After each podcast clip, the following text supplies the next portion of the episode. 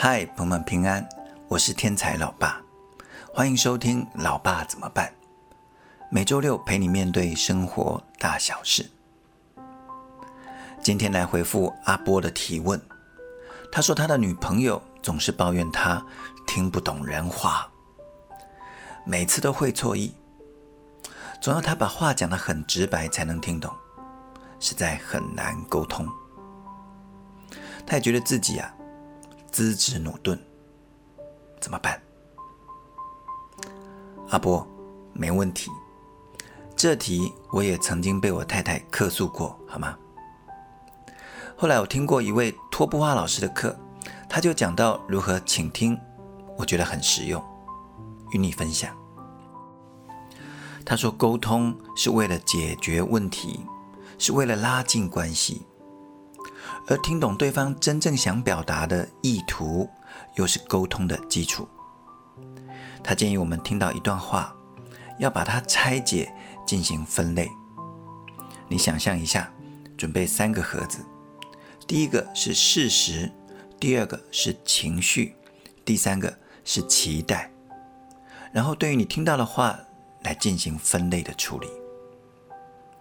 比如说，我们常看到的就是餐厅里面有个客人，他大叫说：“服务生，我等了半天的菜一直都不来，到底怎么回事？再不来这个菜就给我退了。”这时候服务生就跟他说：“好，我帮你退了。”你说这个客人会不会很生气？当然会。如果你是这个服务生，你就先承认这个事实，说今天厨房确实什么原因慢了，很对不起。然后你要理解他说的把菜退了，其实是情绪。你就送上一瓶饮料，说你先喝着，安抚一下情绪。然后你要知道他真实的期待就是希望菜赶快上嘛。你就说我去厨房催他快一点，来真实解决这个问题。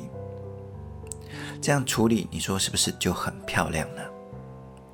记住了，把话分到三个盒子：事实、情绪。还有期待，那感情世界也是这样啊。我们不是非得像服务生一样去满足客户的需要，而是我们可以运用这样倾听的技巧，来使我们的沟通品质更好，感情也更好。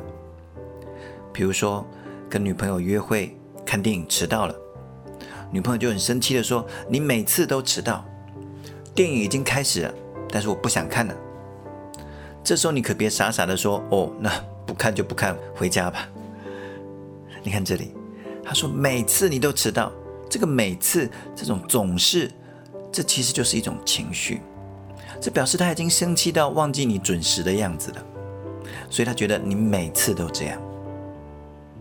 这时候我建议你，你就先承认迟到的事实，如果有苦衷就诚恳的说明一下，不要说谎瞎掰哈。